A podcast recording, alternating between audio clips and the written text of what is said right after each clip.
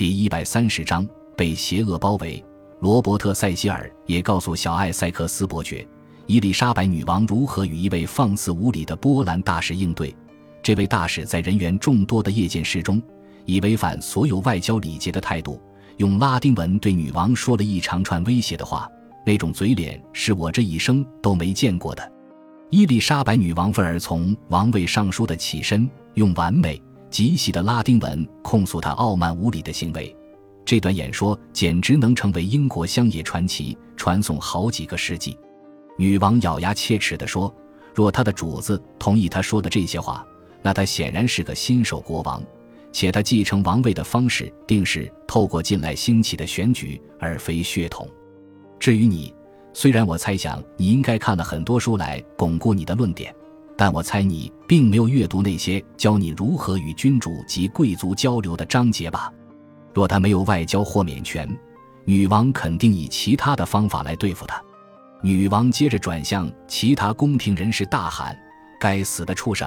各位，今天我被迫使用我生疏已久的拉丁文。”但在场的全体人员爆出了敬佩的掌声。当伊丽莎白女王向罗伯特·塞西尔表示他希望小艾塞克斯伯爵在场，听着这场精彩的攻防时，罗伯特·塞西尔承诺会特地写信告诉他。小艾塞克斯伯爵闻此消息，回复：“在我眼中，女王陛下完全符合古代人眼中真正的英雄该有的条件，那就是如黄金般珍贵的心与如黄铜般坚强的身体。”到了八月，在强风中受损的船舰修复了，英国海军舰队再度出航前往西班牙，但又再度遇上强风。因此，始终无法抵达无敌舰队的大本营费罗尔。伊丽莎白女王告诉小艾塞克斯伯爵，他可以去搜罗一些西班牙宝物，但一直到他成功摧毁菲利普国王的舰队后，他才告诉女王，他接下来要远行去追寻西印度群岛的宝物船。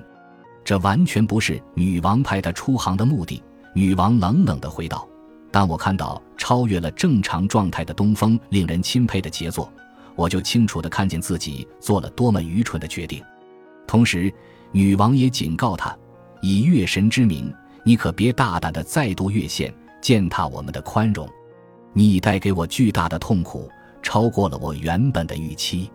他想要的，只是小艾塞克斯伯爵平安返航。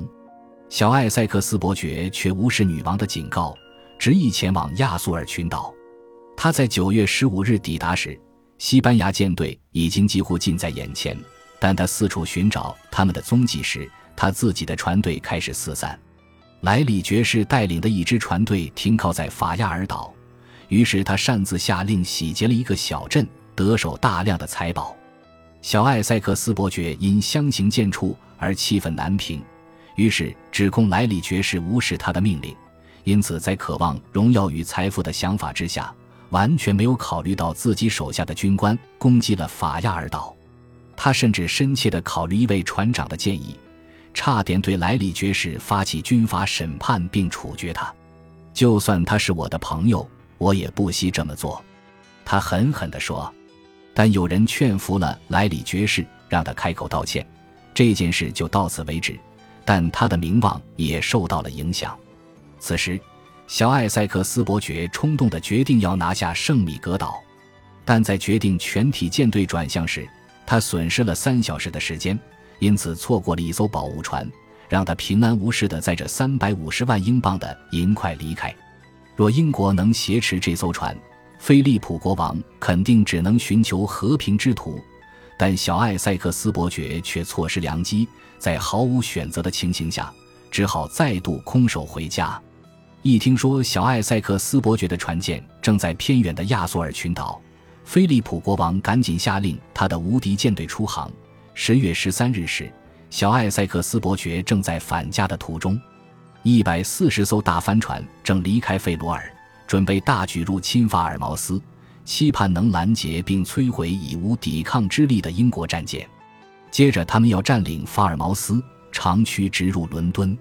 英国南部陷入警报之中，并准备好抵御敌军来袭。但到了十月底时，正式传来消息，指西班牙舰队在费内史特勒近海遭到暴风雨的袭击，因而破损不堪，漂流四散。这场天灾让早已病入膏肓的菲利普国王失望至极，他已经破产，人民对这些毫无建树的战争相当质疑。此时的他也不得不面对，他所谓的对英国的企图可能永远也不会实现了。十月二十六日，小艾塞克斯伯爵总算抵达普利茅斯。听闻西班牙船舰接近英国海岸的消息，让他紧张不已。有些人在利扎德海岸看见大帆船的踪影，他赶紧重整旗鼓出海御敌。但他很快就发现危机过去了。当他回到宫中面对伊丽莎白女王时，海岛探险失败的消息早已臭名远播。除了一路上挟持的几艘商船外，他没有什么能献给女王的礼物。更严重的是。因为他的愚蠢而让英国面临差点遭到敌人入侵的险境，伊丽莎白女王因此对他十分冷淡。我绝不允许英国海军离开英吉利海峡，他这样告诉伯利男爵。他指责小艾塞克斯伯爵让敌人有余力与胆量来侵略我们。伊丽莎白女王生气的原因还包括，尽管小艾塞克斯伯爵并未负起责任，但他的人气依然不减。多数的人认为他只是运气不佳。或是认为莱里爵士才是海上探险任务失败的主因。看来英国的英雄永远不可能是个无能之人。小艾塞克斯伯爵相当气愤，他无法理解女王为何对他如此严苛。在神的允许之下，我们根本不算失败。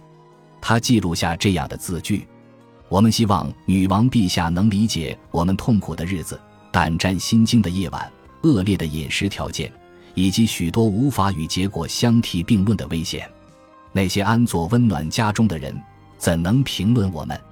他完全没有解释自己的失败，只是离开了宫廷，回到温斯特暗自哭泣。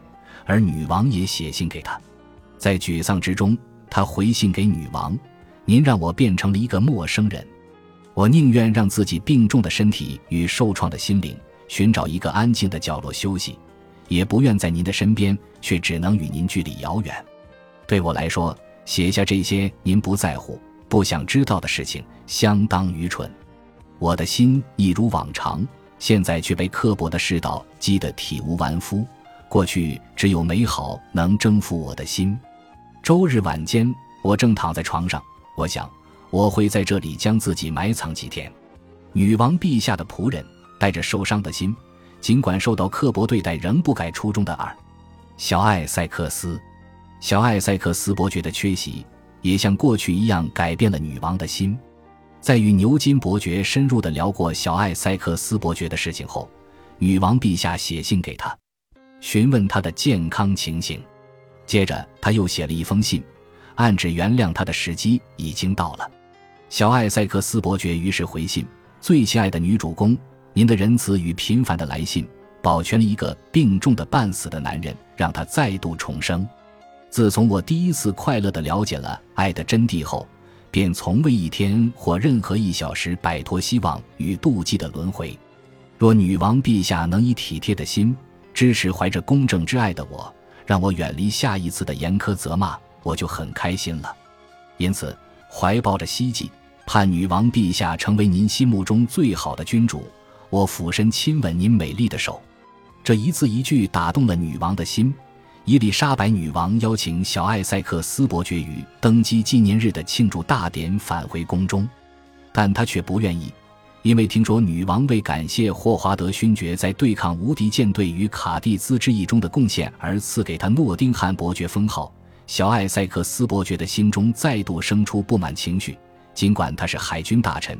但在宫廷中仅拥有骑士统领级别地位的他，依然比不上诺丁汉伯爵。妒忌不已的小艾塞克斯伯爵认为，卡蒂兹之役是他一个人的功劳，因此他向女王表示自己生了重病，无法离开温斯特。这件事让女王情绪极差，导致全宫廷都在祈祷小艾塞克斯伯爵赶紧回来。伯利男爵与得到新封号的霍华德勋爵都写信要他快回。但仅是徒劳。女王登基纪念日从此被称为女王日。这一天就在小艾塞克斯伯爵缺席的情形下到来又过去。伯利男爵又写了一封信给他，提醒小艾塞克斯伯爵，这是伊丽莎白女王登基四十周年的纪念日。霍华德勋爵也写了一封信，里面充满了友情的力量。目前为止，小艾塞克斯伯爵自我放逐的念头也开始动摇，于是回了信，表示若女王陛下愿意邀请他回宫，他便愿意回宫。但伊丽莎白女王已经受够了，表示她的职权所在，包括她必须身在宫中，君主不需与臣子争辩。女王拒绝继续讨论此事，表示自己公务繁忙，还要应付法国大事。亨利四世希望能让法国、西班牙与英国达成基本的和平，因此派了特使玛丽西的安德烈修洛特加隆省来试探伊丽莎白女王的态度。但据传，菲利普国王打算于来年春天再派遣无敌舰队来袭，因此伊丽莎白女王完全没有打算要和谈。虽然后来证实无敌舰队的传闻只是空穴来风，但女王仍保持表面的礼貌，先是为自己仍穿着睡衣道歉，并表示因为脸上生了疮儿感到尴尬不已。他给了修洛特加隆省特使一张凳子，并同意让他觐见女王时全程戴着帽子。但他显得有点心不在焉，每次说话时总是不断起身，对我说的话表现出不耐烦的样子。他甚至抱怨壁炉的火焰让他眼睛很酸，但事实上壁炉不止离他有六七尺远，且前方正挡着一道厚重的帘子。但女王仍下令要人先把壁炉熄了。他向休洛特加隆省特使表示宁愿站着接见他，接着故意补上一句。自己常常故意让讨人厌的特使站久一点，刺激他们。他一起身，我就起立了。休洛特加隆省特使的记录中显示，他又坐下时，我也大方坐下。感谢您的收听，喜欢别忘了订阅加关注，主页有更多精彩内容。